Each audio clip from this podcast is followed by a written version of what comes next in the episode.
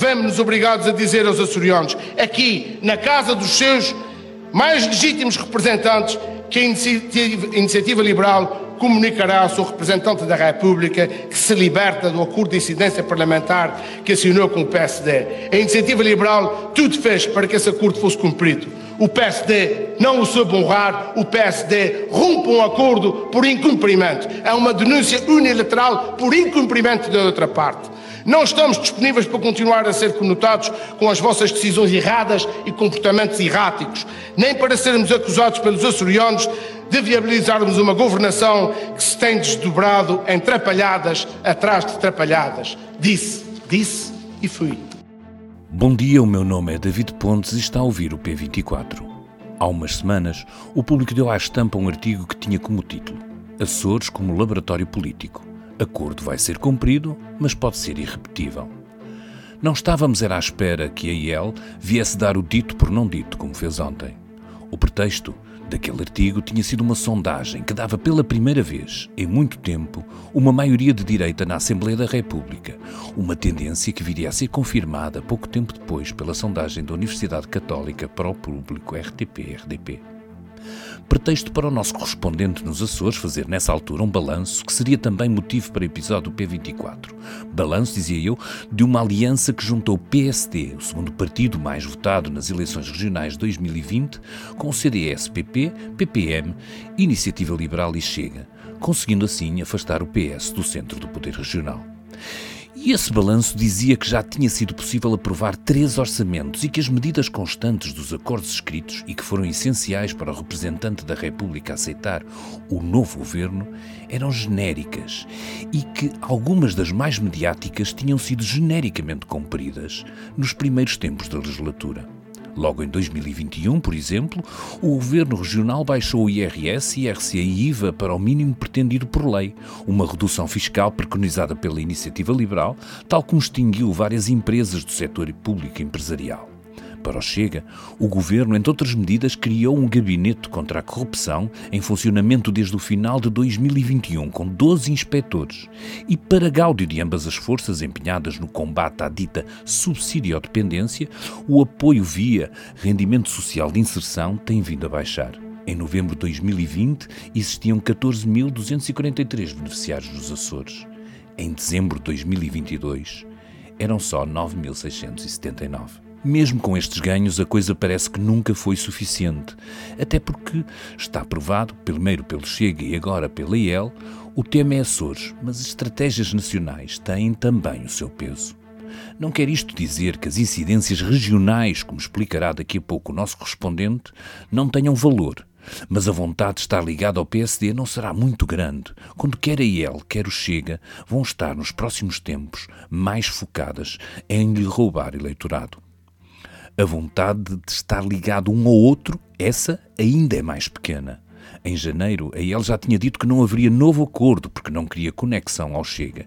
E ontem o Chega acusou os liberais de irresponsabilidade por criarem uma crise artificial e desnecessária e de quererem tirar o Chega da coligação dos Açores.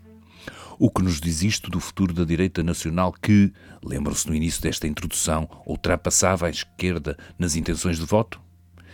Com estes últimos episódios, nada é muito claro, mas também não é muito tranquilizante. Ouçam agora então a conversa de Ruben Martins com o Rui Pedro Paiva, o nosso correspondente nos Açores.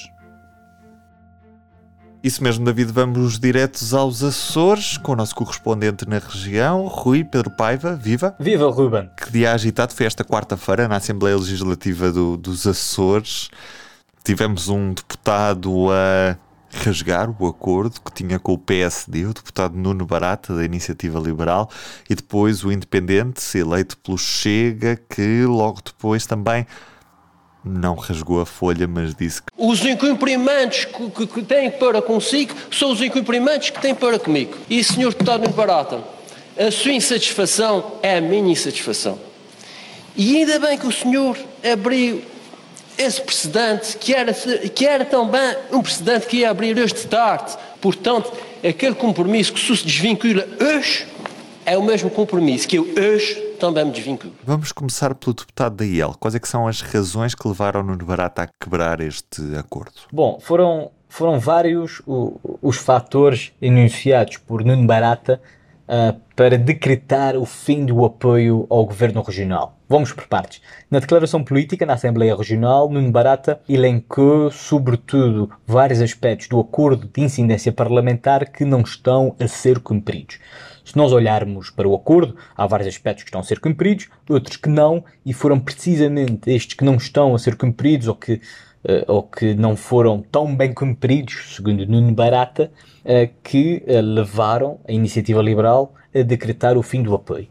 Mas nós conseguimos perceber, sobretudo devido ao caráter surpreendente desta, desta notícia e deste, deste fim do apoio da IEL, que existiram dois acontecimentos nos últimos dias que precipitaram e que levaram de facto à quebra de confiança de Nuno Barata uh, no governo dos Açores.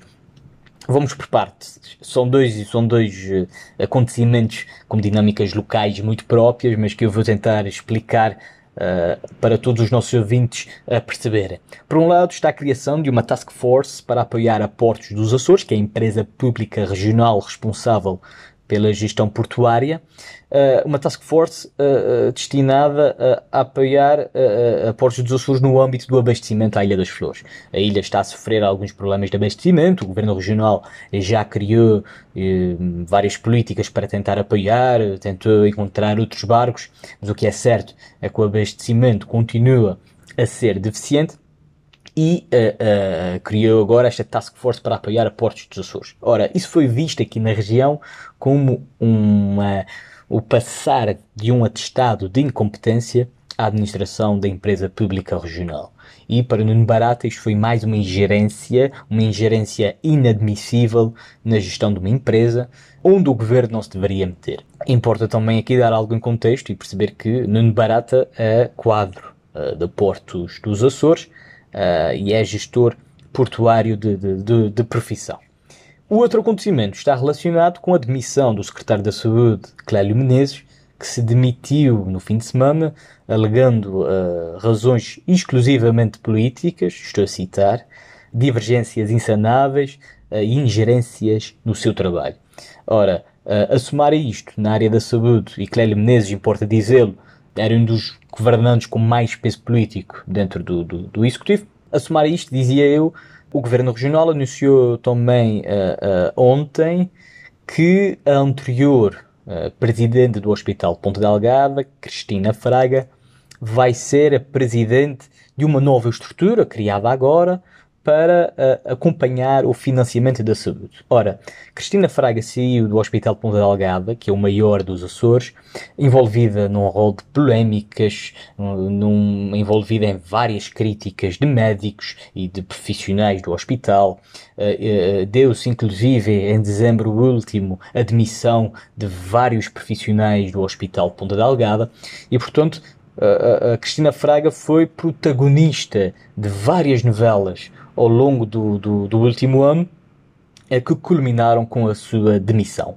E portanto não ficou bem visto aos olhos dos açorianos e o governo regional agora cria uma estrutura para o financiamento na saúde e coloca Cristina Fraga uh, uh, na sua liderança. E isto foi muito mal visto na região e foi muito mal visto pela iniciativa liberal. Importa dizer que uh, Cristina Fraga tem sido uma exigência de Artur Lima, vice-presidente do governo dos Açores e líder do CDS-PP na região, uh, e portanto daí se explica também agora esta nova nomeação.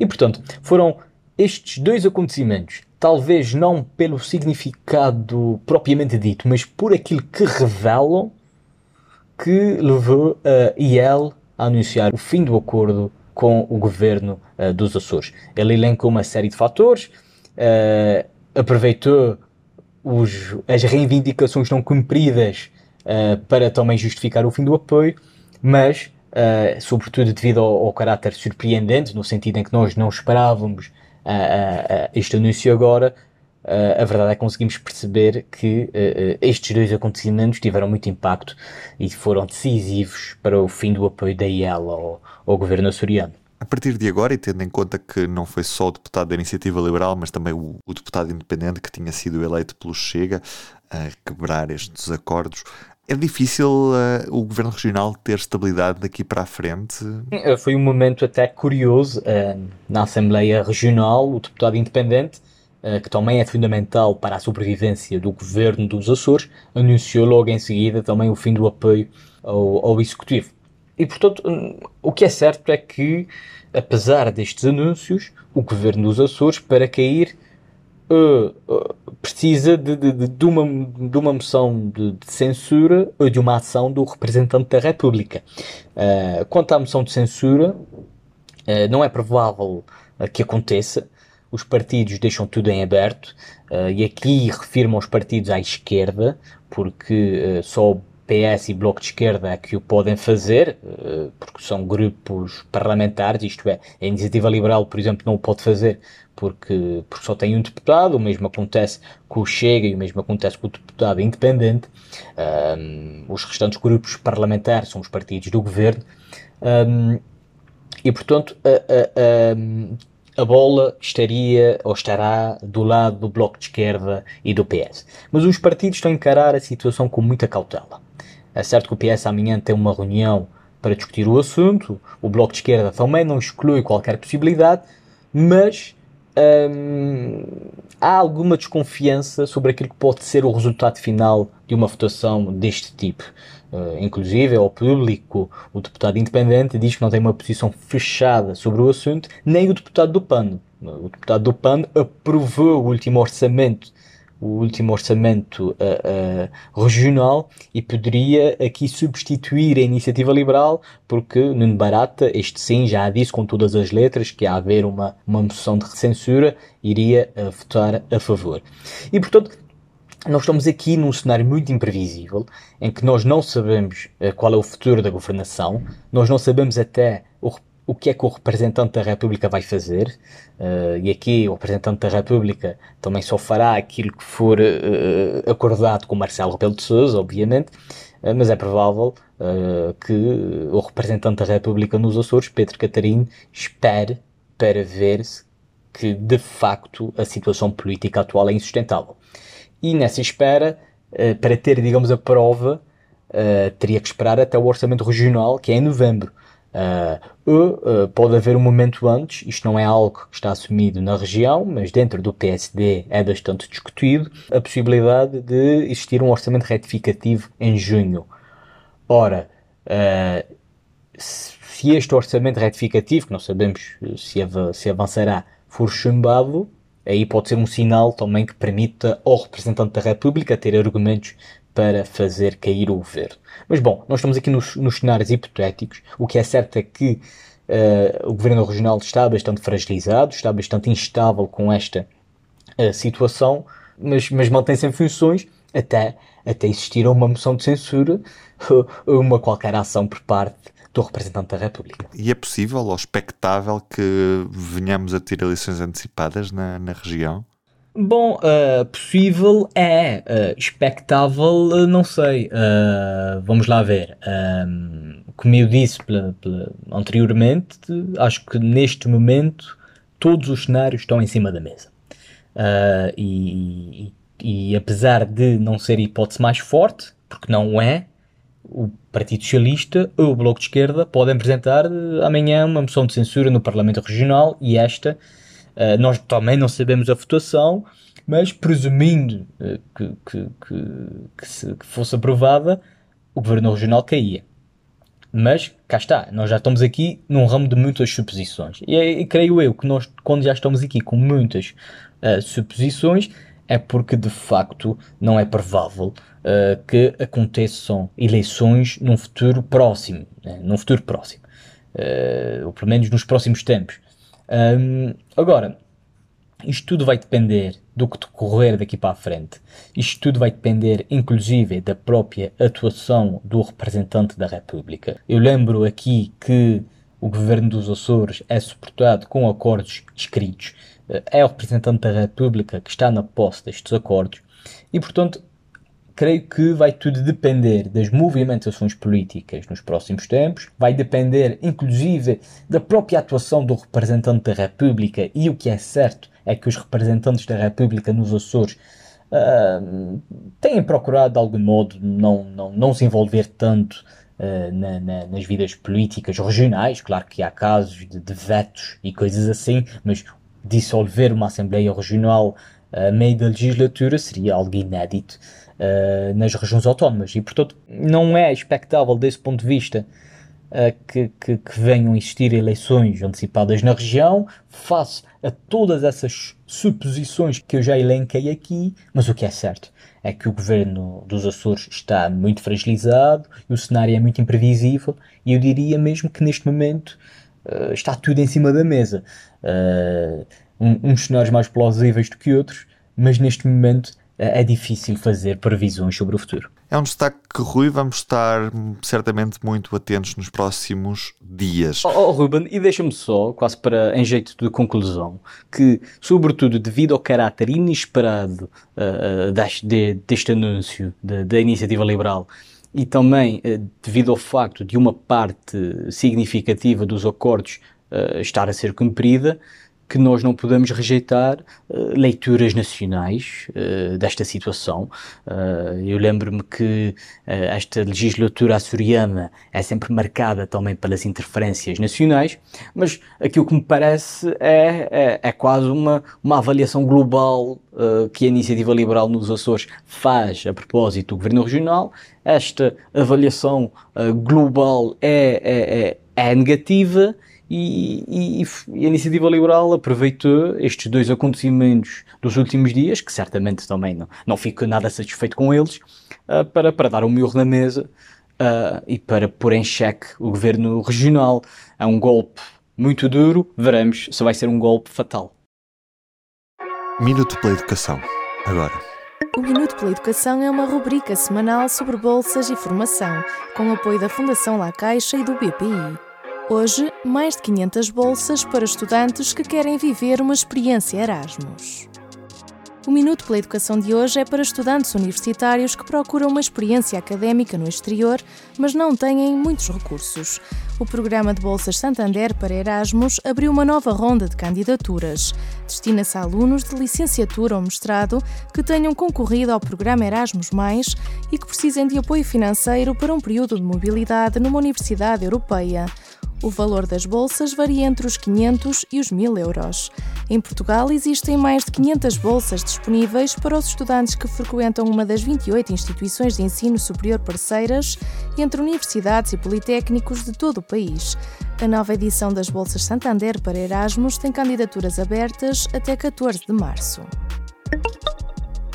três coisas do dia, para além desta história dos Açores, que vai certamente continuar a marcar a agenda não só regional, mas também nacional. Nesta quinta-feira haverá entrevista público RTP ao Presidente da República, que faz precisamente sete anos na Presidência da República. Será também uma entrevista para ouvir no P24. Já nesta quinta-feira, em Hora da Verdade Público Rádio Renascença, o arcebispo de Évora que afasta o padre acusado de crimes de pedofilia e diz que todos os bispos têm de atuar assim. Estamos ainda atentos ao que se passa na Geórgia com bandeiras da União Europeia em protestos contra lei de inspiração russa. Ruben Martins é o meu nome, David Pontes fez a introdução, Rui Pedro Paiva é o nosso correspondente nos Açores. Foi esta a equipa do P24 de hoje. Até amanhã. O público fica no ouvido.